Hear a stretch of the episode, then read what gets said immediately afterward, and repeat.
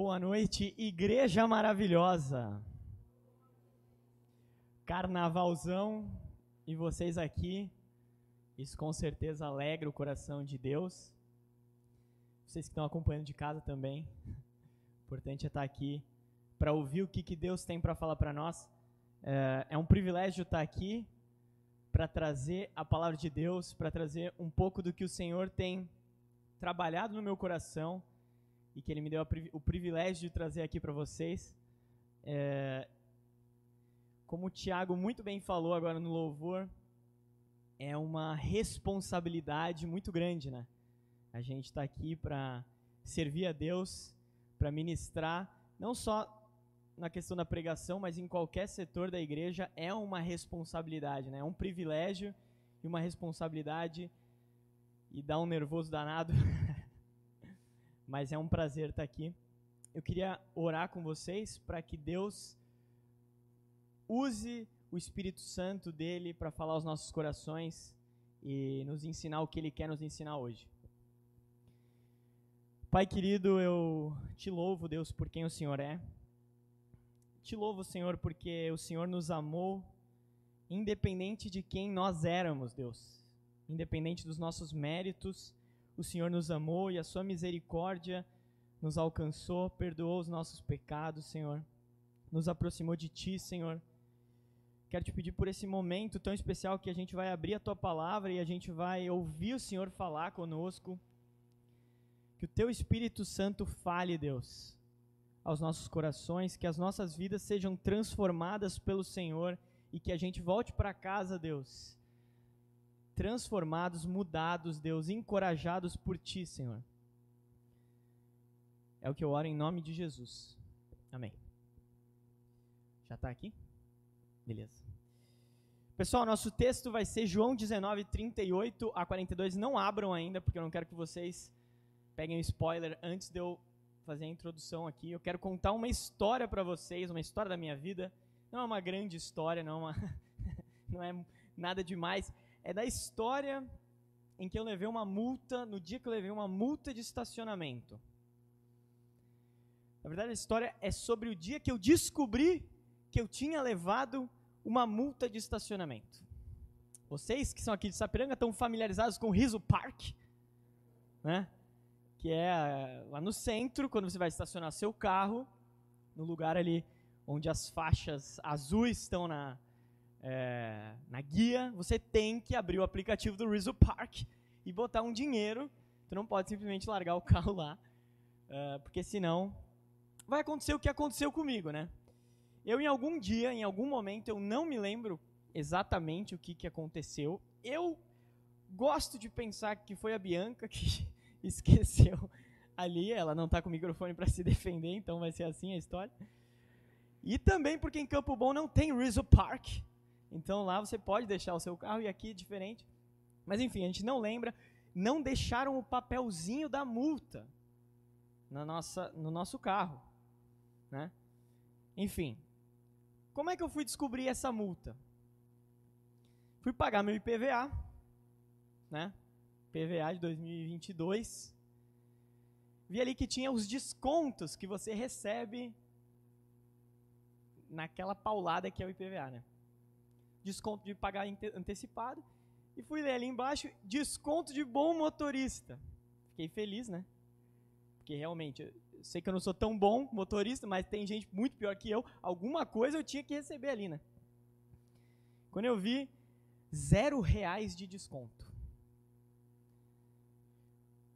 Primeiro senti um pouco ofendido, entendeu? Tipo assim, quem, quem é você, Detran, Aonde estão os seus olheiros? Né? Só porque eu não faço baliza na lomba, você vai me dar zero reais de desconto de bom motorista. E aí eu descobri que, na verdade, esse desconto é porque você recebeu uma multa. Se você não recebe nenhuma multa durante o ano, então o Detran te considera um bom motorista. Todos os filmes do Velozes e Furiosos discordam desse critério do Detran. Aliás, a, é, eu tenho uma conhecida em São Paulo que depois que ela tirou a carteira de motorista, ela tinha tanto medo de sair com o carro que ela ficou dois anos sem dirigir. Então o Detran lá considera ela a melhor motorista de São Paulo, com certeza. Nunca saiu. Levei uma multa de 198 reais de estacionamento. Misericórdia. Não entendi muito bem, fui ali, abri o aplicativo do Rizzo Park e procurei essa irregularidade. E não é fácil de achar, viu? Você tem que ir ali abrir uns filtros, né? Porque mostra só os sete últimos dias. Aí abri tudo e tal. Há uns três meses atrás tinha recebido uma multa de estacionamento, era isso. Liguei para eles, a multa estava em aberto. Falei, pelo amor de Deus. Gente, o que, que aconteceu aqui? Não tinha papel, não tinha nada, recebi uma multa. E aí eles falaram: é, senhor, no tal dia você levou uma multa tal, e aí você tinha que vir aqui pagar R$17,90. Como você não veio nos próximos dois dias da multa, ou seja, você tem só dois dias para poder descobrir a sua multa e, e ali quitar, a gente manda para o Detran e vira uma multa de 198 reais.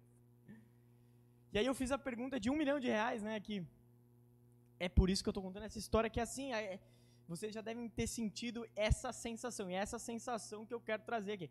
É aquele negocinho. Ainda dá tempo de eu pagar os R$17,90 para vocês? Ainda, pelo amor de Deus, dá tempo de eu pagar os R$17,90 que vocês né, não botaram o papelzinho lá no carro? E eu não ter que pagar R$198, porque a multa está em aberto ainda. Enfim, esse sentimento, com certeza você já teve para alguma situação da sua vida. Essa sensação de, meu Deus, eu fiz besteira, será que ainda dá tempo de mudar esse cenário? Será que ainda dá tempo de eu não sofrer essas consequências? Lá em São Paulo também tinha um lance de pegar ônibus. Às vezes demorava 10, 15 minutos para chegar no ponto de ônibus. Quando eu chegava, o ônibus estava passando. E eu saía correndo atrás, batendo no ônibus e, pelo amor de Deus, ainda dá tempo de eu pegar esse ônibus, tem como você me parar? E às vezes ele parava e era aquela alegria maravilhosa, e às vezes não parava e era um sofrimento, né? Então eu quero que vocês peguem esse sentimento para essa história que a gente vai ler hoje, porque apesar desse sentimento não estar descrito nas escrituras e isso não ser uh, isso não vai interferir nas aplicações para as nossas vidas, eu imagino que esses personagens estavam sentindo isso quando eles fizeram isso que eles vão fazer aqui. Então vamos abrir a Bíblia em João 19, 38 a 42. Eu vou ler o texto aqui. Dá um tempinho aí para vocês abrirem suas Bíblias. João 19, 38 a 42 diz o seguinte: depois disso, José de Arimateia pediu a Pilatos o corpo de Jesus. José era discípulo de Jesus, mas o era secretamente, por, porque tinha medo dos judeus. Com a permissão de Pilatos, veio ele e levou embora o corpo. Ele estava acompanhado de Nicodemos, aquele que antes tinha visitado Jesus à noite. Nicodemos levou cerca de 34 quilos de uma mistura de mirra e aloés. Tomando o corpo de Jesus, os dois o envolveram em faixas de linho com as especiarias, de acordo com os costumes judaicos de sepultamento. No lugar onde Jesus foi crucificado havia um jardim, e no jardim um sepulcro novo, onde ninguém jamais fora colocado. Por ser o dia da preparação dos judeus, e visto que o sepulcro ficava perto, colocaram Jesus ali. Um pouco de contexto antes da gente entrar no texto propriamente dito. Jesus morreu. Nesse texto aqui é o sepultamento de Jesus. Jesus tinha acabado de morrer. Eu coloquei um versículo aqui. Tendo-o provado, era o vinagre, né? depois se vocês quiserem ler a história completa, mas tendo-o provado, Jesus disse: Está consumado. Com isso, curvou a cabeça e entregou o espírito. Jesus morreu. E eu quero que vocês tentem se colocar no lugar dos discípulos de Jesus, porque assim, nós cristãos da modernidade, a gente não sente o impacto da morte de Jesus, o luto da morte de Jesus, como esses discípulos sentiram. Por quê? Porque provavelmente quando você ficou sabendo da história de Jesus pela primeira vez, você já sabia que Jesus, depois de morrer, ele ia voltar a viver, ele ia ressuscitar. A gente descobre que Jesus morre e na página seguinte que ele volta a viver, que ele ressuscita. Então a gente não tem o luto e a gente nunca experimentou, olhando para a história de Jesus, essa sensação esse abismo que nasceu no coração dos, do, dos discípulos. E era esse cenário que estavam esses dois discípulos, Nicodemos e José de Arimateia. O que, que significa o fato de que Jesus morre, de que Jesus morreu? Os judeus, eles sempre esperaram o Messias. O que, que é o Messias? É o Salvador. Né? Cristo também significa isso. O escolhido, o ungido de Deus. Que era prometido desde os profetas do Antigo Testamento, que viria o Salvador e ele ia reinar e governar. Ia ser tempo de paz, ia ser tempo de alegria, ia ser tempo de justiça. Só que os judeus interpretaram esses textos e essas profecias, vocês bem sabem, de forma errada. Eles acharam que o Messias, quando viria, quando viesse, ele imediatamente já governaria fisicamente. Então eles eram dominados pelos romanos. Quando chega Jesus e os discípulos de Jesus identificam eles, ele como o Messias, o Salvador, eles esperam de Jesus que algum dia ele vai tomar o poder, vai libertar os judeus daquela uh, servidão aos romanos e que vai tudo terminar muito bem. Mas essa era uma interpretação errada do que Jesus veio fazer. E depois a gente vai ler uma profecia que mostrava, desde o Antigo Testamento, por que Jesus veio. Ele veio para morrer pelos pecados. Ele veio para nos salvar, ele veio para pagar o nosso pecado, para depois, num segundo momento, ele vir reinar, que é o que a gente espera ainda e o que vai acontecer na eternidade, no milênio, enfim. Quem gosta de escatologia também, é, pode estudar depois.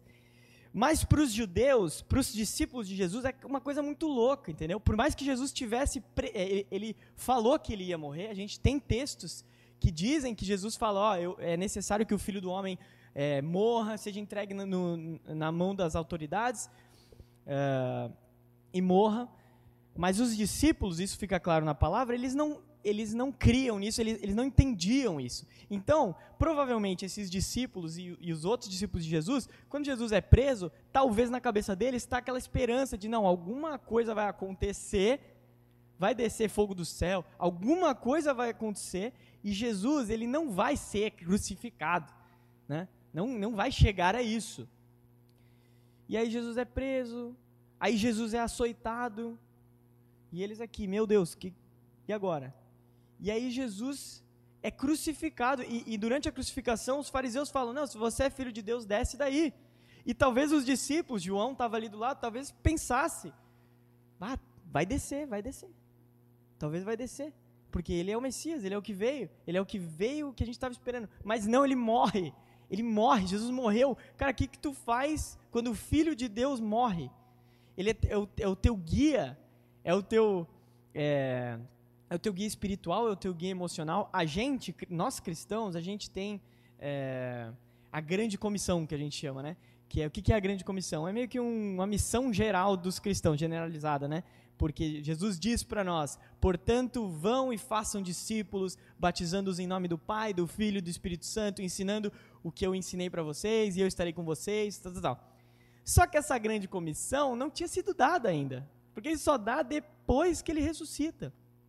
Então, quando ele morre, os discípulos estão perdidaços. Então, vem várias coisas na cabeça. Coisas como: será que ele era o Messias mesmo? Será que tudo que ele falou é real? O que, que eu faço agora da minha vida? Para onde eu vou? Será que eu volto para pescar, que nem Pedro fez? O que, que eu faço? Para onde eu vou? Então, essa sensação de e agora estava no coração desses dois discípulos quando eles estavam indo sepultar o corpo de Jesus. Vamos adiante. Quem são José de Arimateia e Nicodemos?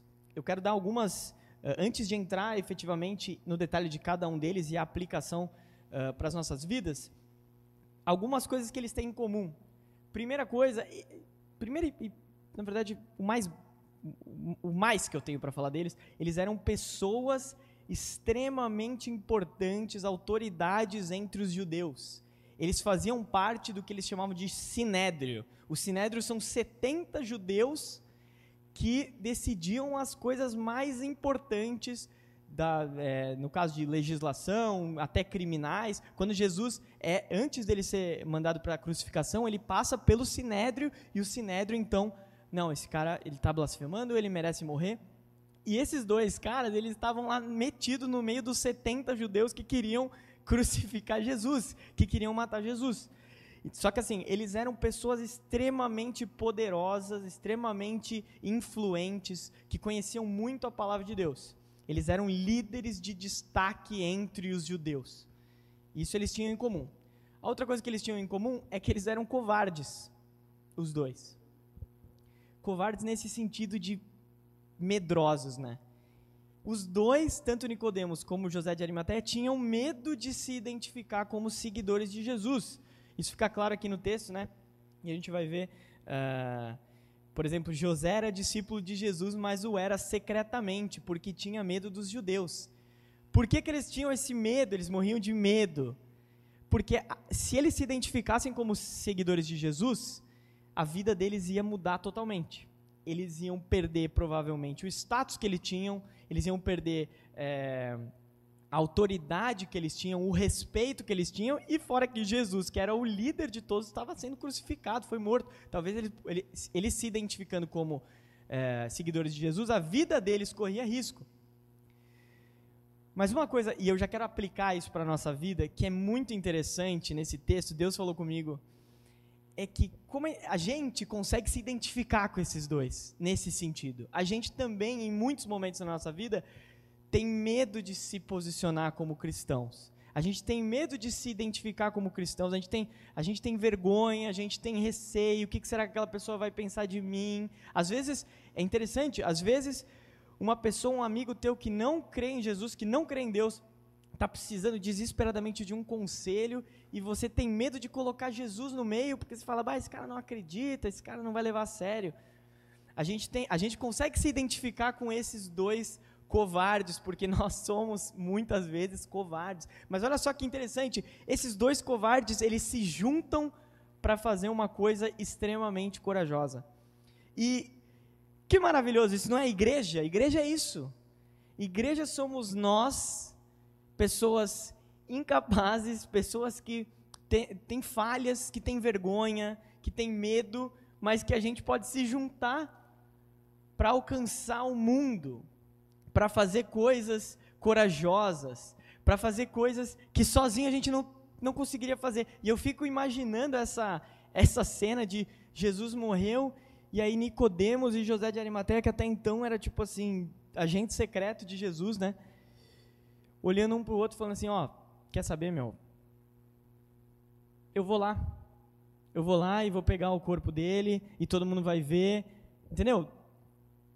Perdão da palavra. Dane-se eu vou lá e vou pegar o corpo de Jesus e vou me identificar como Jesus, porque deu para mim, já deu de ficar nessa vida medíocre, nessa vida escondida, já deu de eu ficar conformado com a minha vida que não leva Deus a sério, que não leva Jesus a sério, que, que eu finjo que eu estou aqui curtindo as mesmas coisas que as pessoas que nem creem em Deus curtem. Já deu. E aí Nicodemos olha para ele e falou: "Já deu para ti? Para mim também já deu. Então vamos lá. Você vai? Você vou? Vou. Você vou? Eu vou. Tu, se a gente abre no texto de Marcos 15, 42, não precisa abrir, eu tenho aqui. Marcos 15, 42 diz o seguinte: é o mesmo texto, tá?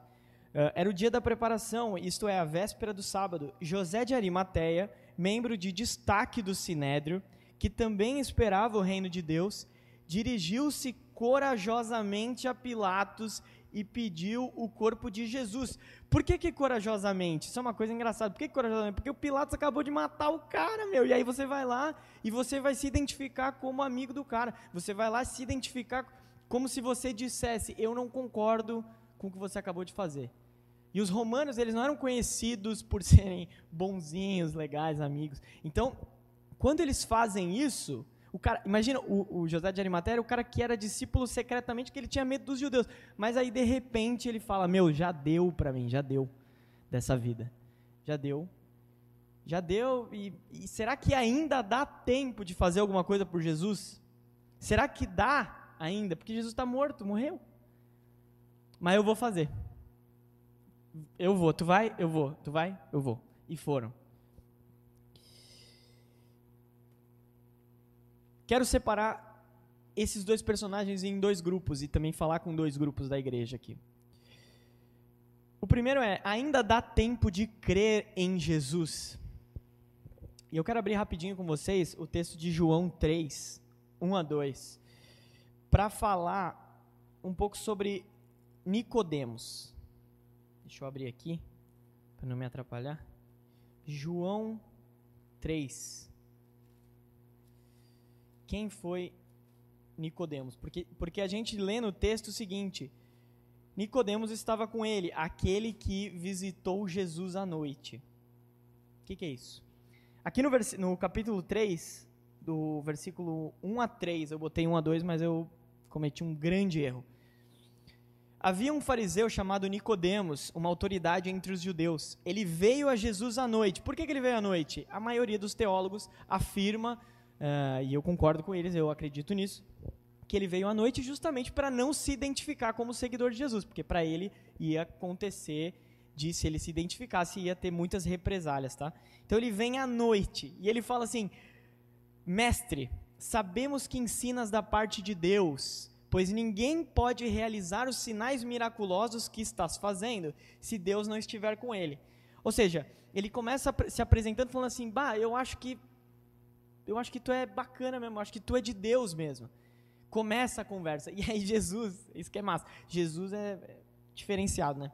Deus, né? Em resposta, Jesus declarou: Digo-lhe a verdade, ninguém pode ver o reino de Deus se não nascer de novo. Você percebe que essa frase não tem nada a ver com o começo da, da conversa, né? Jesus, Nicodemos chega e fala: "Bom, mestre, mestre, se apresenta. Você é de Deus mesmo, que você faz coisa. Ó, Nicodemos, ninguém pode ver o reino de Deus se não nascer de novo. Jesus mete uma, uma flecha direto no que, que Nicodemos queria saber. Queria saber o seguinte: como é que eu faço para ser salvo? O que, que significa isso? Como é que é ver o reino de Deus? Você é um homem de Deus, porque faz um monte de coisa milagrosa. O que, que Deus diz sobre isso? E Jesus fala: ninguém pode ver o reino de Deus se não nascer de novo. E aí rola uma conversa, depois tu pode é, tu pode entrar ali e, e, ler todo direitinho, mas uma coisa importante é que isso aqui acontece no primeiro ano de ministério de Jesus. Jesus teve três anos de ministério. Então, esse encontro com Nicodemos é no primeiro ano. E Nicodemos ele fica escondido até o terceiro ano e só vai se manifestar ali nessa cena depois que Jesus morreu. E nessa cena aqui, Jesus ele usa o versículo clássico dos cristãos que é um versículo amado dos cristãos, que é João 3,16. Eu só não vou pedir para todos recitarem aqui, porque tem muitas versões e vai ficar uma loucura. Mas é porque Deus tanto amou o mundo que deu o seu Filho unigênito, para que todo o que nele crer não pereça, mas tenha vida eterna. O que, que, é isso? Que linda! Que, que versículo maravilhoso! É o versículo que resume a Bíblia, resume o plano de Deus. Deus enviou o seu Filho para que todo o que nele crê não morra, mas tenha vida eterna. A gente usa esse versículo com os nossos parentes, com os nossos amigos, e a gente fala assim: meu, quando eu usar esse versículo, esse cara vai se converter na hora. Essa pessoa vai pegar essa ideia e vai falar assim: bah, então é para crer em Jesus, para ter a vida eterna. É isso, vou entregar minha vida para Jesus.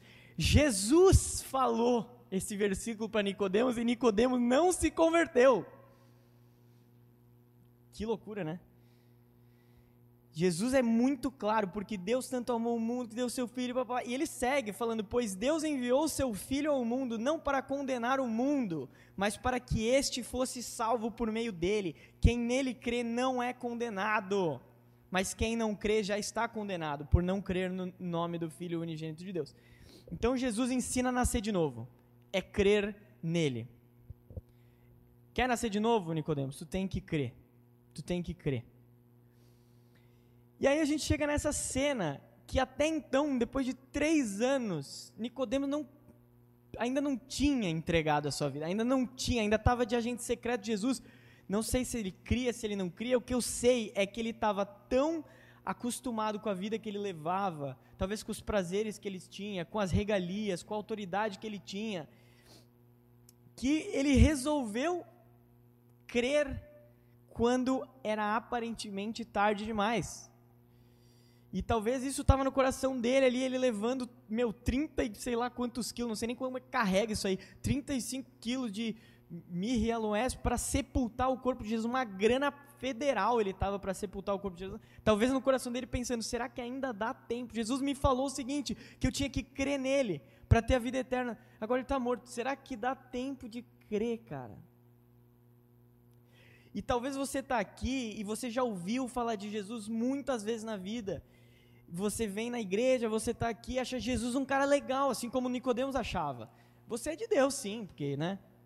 No nosso caso aqui, não, porque, né? Imagina, 2022 depois de Cristo, só pode ser de Deus, né? É um cara legal. Jesus é bacana, Jesus é legal. Mas você, assim como Nicodemos, não quer entregar sua vida para Jesus porque está muito acomodado com a situação da tua vida, está muito acomodado com os seus, com os seus, um, com o seu jeito de viver, porque o, difícil de entregar a vida para Jesus, a primeiro, num primeiro momento, é que você tem que decidir parar de governar a sua própria vida e dar o governo da sua vida para Ele. Isso é difícil porque a gente é orgulhoso, a gente é egoísta, a gente quer, mas só que a gente foi criado para isso. Quando a gente governa a nossa própria vida, aí, meu chapa, aí as coisas não fluem como Deus quer que flua. Aí a, a gente não tem a paz, a gente não tem a satisfação, a gente não cumpre o que Deus tem para nossa vida. Então, Nicodemos estava nisso. Será que ainda dá tempo? Não sei se dá, mas eu vou e vou fazer o que dá para fazer. Segura aí, depois, depois a gente retoma essa, essa questão. Segundo ponto, José de Arimateia. Será que ainda dá tempo de servir? João 19:38 diz o seguinte: José de Arimateia, peraí, eu perdi aqui o João 19, 38, diz o seguinte. Depois disso, José de Arimateia pediu a Pilatos o corpo de Jesus. José era discípulo de Jesus, mas o era secretamente, pois tinha medo dos judeus. E aí eu quero eu quero falar com, com com dois públicos. Porque esse cara é discípulo de Jesus. Esse cara já creu em Jesus. Esse cara já entregou a sua vida para Jesus.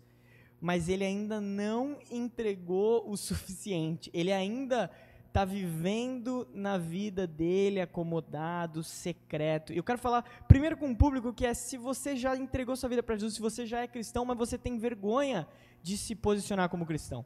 No seu trabalho, na sua família, aonde for. Tem vergonha que, que eu vou falar?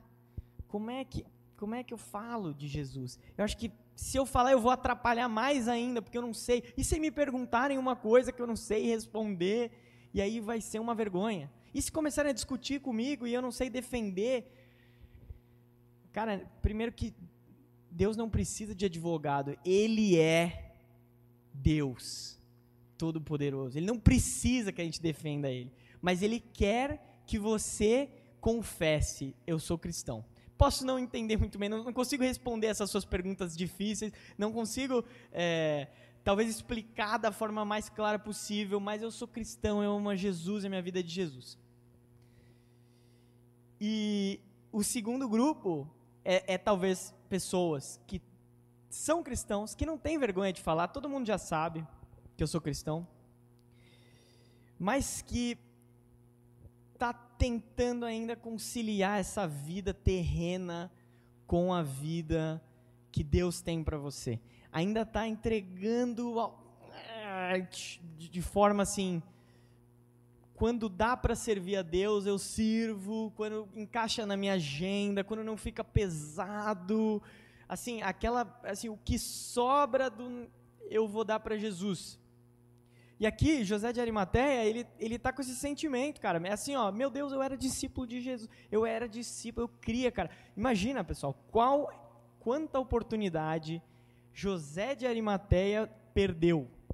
O Filho de Deus ali, andando entre eles, ensinando, curando pessoas, pregando. E ele simplesmente não ia ali, não se manifestava porque não queria ser visto, tinha medo, estava mais feliz com a vidinha dele. E aí acontece isso, Jesus morre e ele fala assim: Meu, meu Deus, o que, que eu fiz? Que oportunidades, o que, que é isso, meu Deus? Mas agora eu vou. Agora eu vou. Alguma coisa eu vou fazer por Jesus. Será que ainda dá tempo de fazer?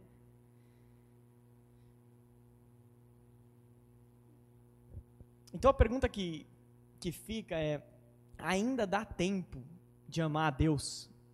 Ainda dá tempo de amar a Deus com todo o meu coração? E aí é, eu quero terminar o texto aqui. João 19, 40 e 42 diz o seguinte: Tomando o corpo de Jesus, os dois o envolveram em faixas de linho, com as especiarias de acordo com os costumes judaicos de sepultamento. No lugar onde Jesus foi crucificado havia um jardim. E no jardim um sepulcro novo, onde ninguém jamais fora colocado.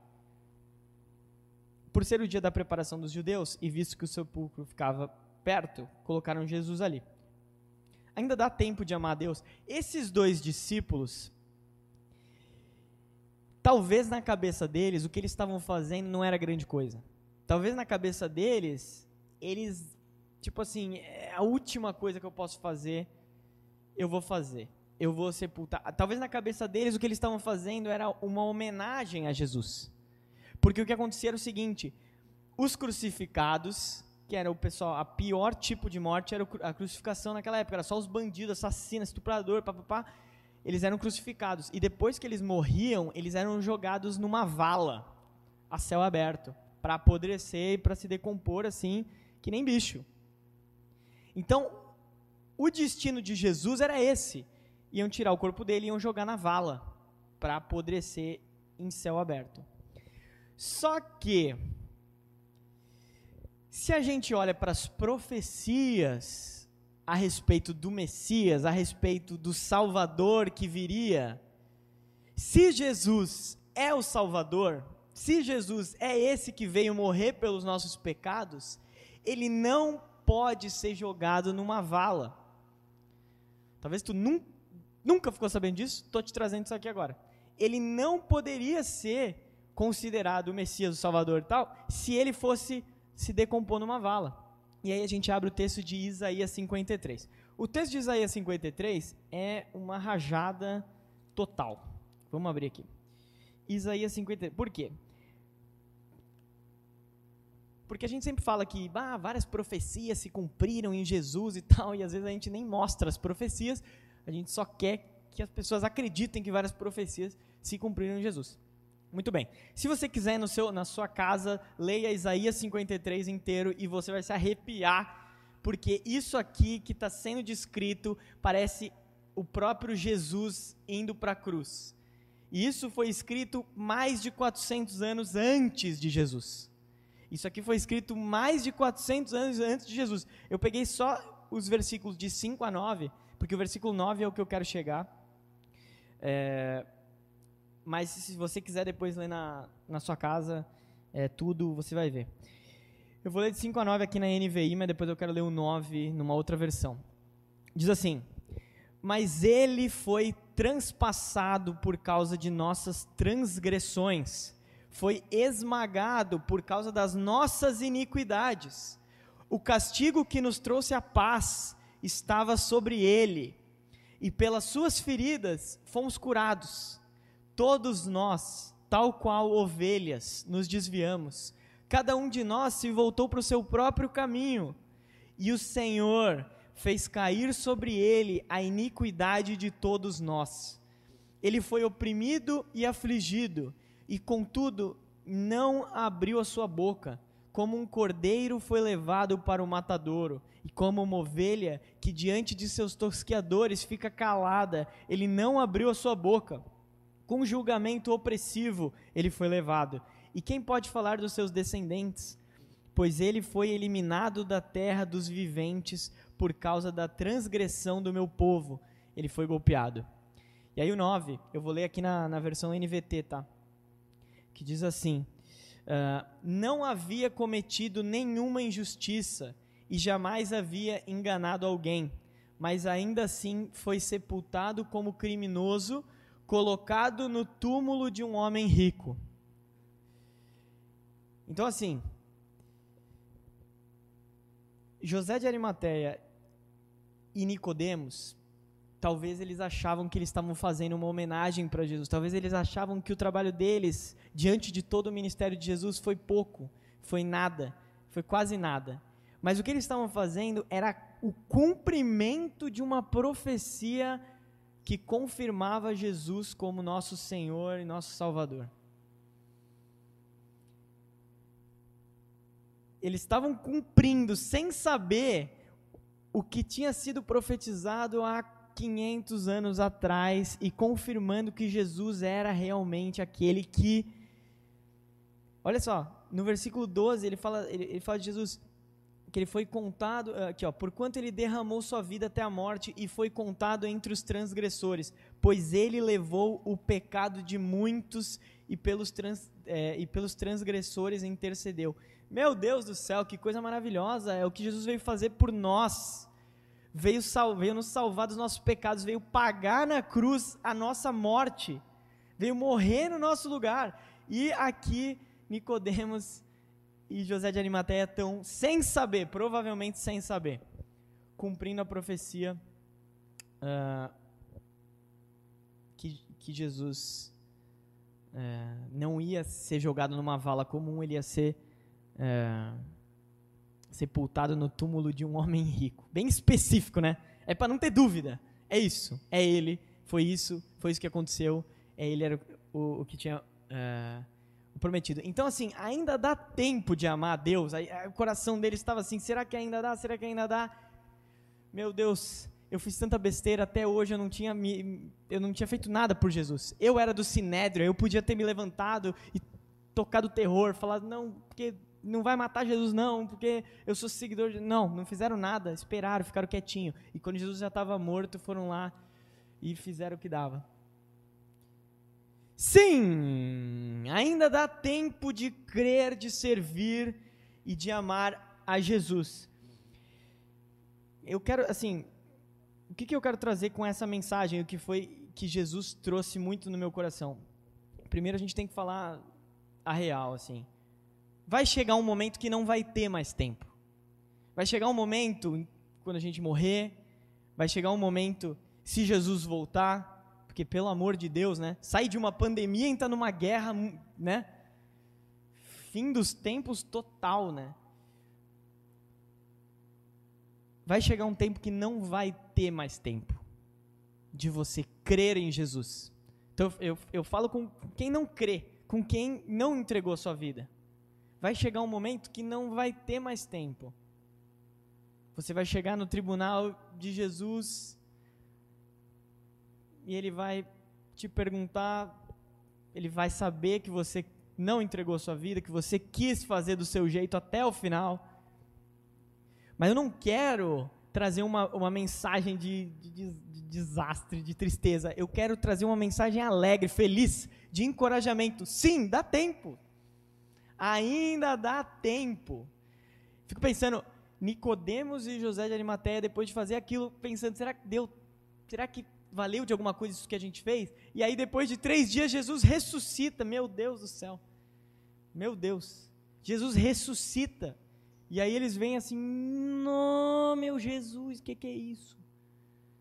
Deu tempo sim, e agora dá tempo sim de eu continuar vivendo e fazendo o que Jesus quer que eles tinham agora, depois desse baque, depois de ter perdido esse ônibus, depois de ter é, pagado essa multa em aberto, agora eles têm uma nova oportunidade, não dá tempo sim, meu Deus, que maravilha, agora dá sim, eu vou, eu vou, eu vou, eu imagino que esses dois depois viveram o resto da vida servindo a Jesus.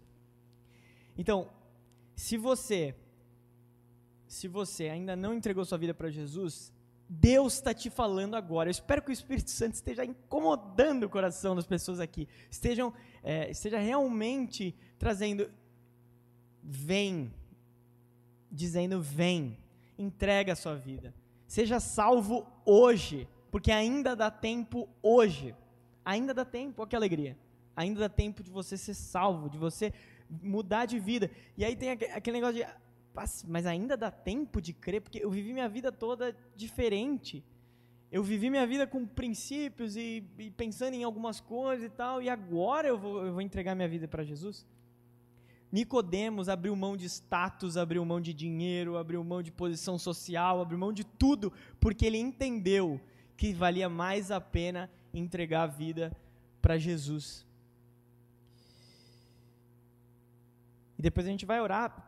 Se você quiser fazer, tomar essa decisão, entregar para Jesus, você vai ter a oportunidade agora. Mas eu também quero falar, e, e, e eu, na verdade, comecei com, esse, com essa pregação porque Deus falou muito no meu coração nesse sentido. De ainda dar tempo de você entregar o seu melhor para Jesus. Ainda dá tempo de você dedicar o que você tem de melhor para Jesus. Porque às vezes a gente. É, quando, a, quando você toma uma decisão por Jesus jovem, 15, 16 anos, sei lá, você fica pensando, ah, quando eu tiver meus 30 anos eu vou estar tá fazendo e acontecendo, e vou estar tá fazendo a diferença na minha cidade, e meu, nossa, vou estar tá usando meus dons, meus talentos, meus dons e talentos são para te servir, tal, tal, tal, e do nada, de repente o tempo passa, você tem 30 anos e você fala assim, pô, não estou fazendo diferença não, meu. Na verdade, eu estou priorizando umas coisas meio nada a ver, inclusive, né? E aí Deus te dá esse, esse, essa oportunidade de recomeçar. Hoje dá tempo. Hoje dá tempo. Então, assim, se você tem vergonha de Jesus, tem vergonha da sua posição, tem. Meu, Pedro, o líder da igreja, negou Jesus três vezes. Mas ele pediu perdão, ele se arrependeu e depois foi líder da igreja. Pregou, conduziu a igreja. Dá tempo, se você tem vergonha de Jesus hoje, se você ainda não está se. Hoje dá tempo de você mudar essa posição. Hoje dá tempo de você sair daqui, meu, transformado, com a sua cabeça transformada. Se você, não, não, não, já tô, já tô indo na igreja, já tem um ministério. Meu, reflita. O Senhor tá, tá o Senhor tá pedindo para te perguntar isso. Você tá dando o seu melhor no que tu está fazendo para Deus? Você está usando o seu talento, o seu dom que Ele te deu, você está exercendo da melhor forma, ou você dá o que sobra, não se compromete, tem outros objetivos, talvez deixa para um cara que está mais novo servir, porque eu já servi muito na igreja, ou algum dia eu vou assumir um ministério diferente. Pessoal, o Espírito Santo de Deus está em cada um que se entregou a Jesus. O Espírito Santo, Deus está vivendo em você. Então, olha o potencial que você tem de mudar a cidade. Sabe? De mudar a tua cidade. De, bom, sou covarde. É, tenho medo, tenho medo. Mas vamos junto. Vamos na célula. Pessoal da célula, vamos fazer alguma coisa? Vamos. Sozinho é difícil mas junto a gente vai. E se só tiver você sozinho mesmo, dá para ir também, viu? Porque o Espírito do Senhor está em você para fazer a diferença nessa igreja, para fazer a diferença nessa cidade. Então, assim, é, uma, é uma, uma mensagem de alegria que eu quero passar. Ainda dá tempo de você servir a Deus com tudo que você tem. De você realmente, meu, qual é o meu dom? É esse. Qual é o meu talento? É esse. Onde eu posso servir na igreja? O que, que eu posso fazer?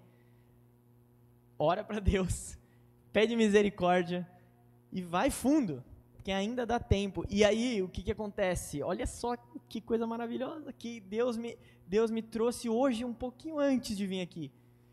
Nicodemos e José de Arimateia, para eles, o ministério deles, o serviço deles era pequeno. Era uma coisa que talvez não tinha grande serventia, na, na opinião deles, era uma homenagem, talvez, que eles estavam fazendo. Mas isso foi fundamental no plano de Deus. Então, às vezes, a gente acha que o nosso ministério, ou o que eu posso entregar para Deus, é tão pouco, é tão escondido, ou é tão. Não sei, é, eu só tenho isso. Jesus. Mas para Jesus muda tudo. Jesus pega cinco pães e dois peixes e alimenta cinco mil pessoas. Então, cada um de vocês que tomar a decisão de se entregar para Jesus pode fazer uma diferença enorme na vida das pessoas, na cidade, para a glória de Deus. Então, Deus está trazendo, reflitam sobre isso. E aí eu volto para só para encerrar. Se você não entregou sua vida para Jesus e quer fazer isso agora, eu vou orar por você e você faça a oração, repita aquela, aquela tradicional, né? Repita comigo, eu vou te conduzir nessa nessa nessa oração de entrega mas, meu, faça como Nicodemos e José de Arimateia. Veja que tudo isso, todos esses prazeres do mundo, tudo que você já viveu, todas essas coisas que o mundo te oferece, o mundo, na verdade, ele promete e não cumpre. Ele promete e não entrega. Ele pode até dar alguns prazeres, algumas coisinhas, algumas diversões, mas ele não entrega o que a gente precisa que é o nosso relacionamento com Deus, é a esperança de que, meu, pode dar tudo errado, mas Deus está com a gente e no céu a gente vai ser 100% satisfeito, 100% alegre, não vai ter mais angústia, não vai ter mais dor, não vai ter mais morte, não vai ter mais nada. Isso é esperança, isso é felicidade, isso é alegria. O resto é resto. Esperança de quê? De ter uma casa própria. O que, que é isso? Não é esperança. Esperança de sei lá, ter um emprego, ganhar muito dinheiro, fazer viagens, isso aí não é esperança se comparado com a esperança que Jesus quer te dar hoje. A esperança de um relacionamento com Ele, de ser adotado como filho de Deus e morar eternamente com Deus no céu. Então, eu vou orar. Se você quiser entregar sua vida para Jesus hoje, se Deus, se o Espírito Santo está te incomodando hoje, não resista, porque Jesus não obriga ninguém. Jesus convida e você faz e você entrega.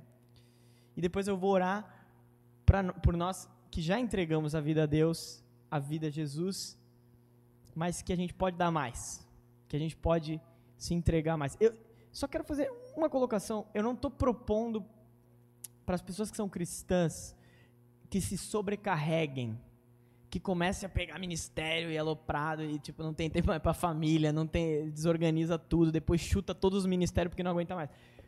Não é isso que eu estou falando. Mas reflita se você está dando o seu melhor para Jesus. Certo? Então, se você quer entregar sua vida para Jesus, ore comigo assim. Senhor Jesus, muito obrigado pela vida que o Senhor me deu. Muito obrigado, Deus, porque o Senhor me trouxe aqui hoje, Senhor, para ouvir a tua palavra. Eu me arrependo, Senhor, dos meus pecados. Eu me arrependo, Senhor, da minha rebeldia contra o Senhor. Eu me arrependo, Pai, porque eu sempre estive no governo da minha vida.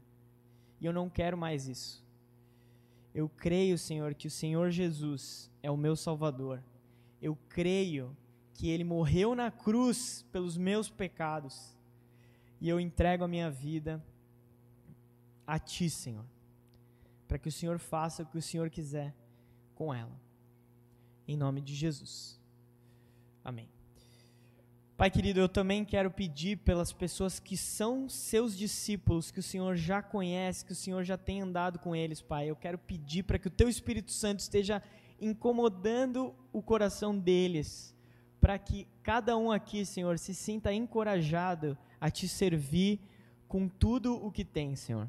Que a gente não entregue para o Senhor migalhas da nossa vida. Que a gente não encaixe o Senhor, Pai, na nossa rotina. Que a gente não, que a gente não encaixe o Senhor nos nossos planos, mas que os nossos planos e a nossa rotina sejam dedicados e sejam feitos pelo Senhor, Pai. Que a gente consiga fazer a diferença, Pai, apesar das nossas falhas, apesar dos nossos pecados, apesar dos nossos erros, Deus, que o Teu Espírito Santo nos, é, nos conduza, nos dê coragem, nos dê poder, nos dê capacidade, Pai, para cumprir o Teu plano na nossa vida. Senhor, a gente está aqui entregues diante do Senhor, pedindo, Pai, que o Senhor seja o centro da nossa vida, Pai que o Senhor é, seja o, a razão do nosso dia a dia. Como a gente sabe que o Senhor é, mas que às vezes a gente se atrapalha pelo caminho, Pai. Obrigado por essa noite, obrigado pela tua palavra que fala tanto conosco, Senhor. E que o Senhor esteja conosco no restante dessa semana, uh, em nome de Jesus. Amém. É isso, pessoal. Uma boa noite para vocês. Que essa palavra que Deus trouxe hoje possa estar no seu coração e possa fazer a diferença. E que vocês tenham uma excelente semana. É, Deus abençoe. Tchau, tchau.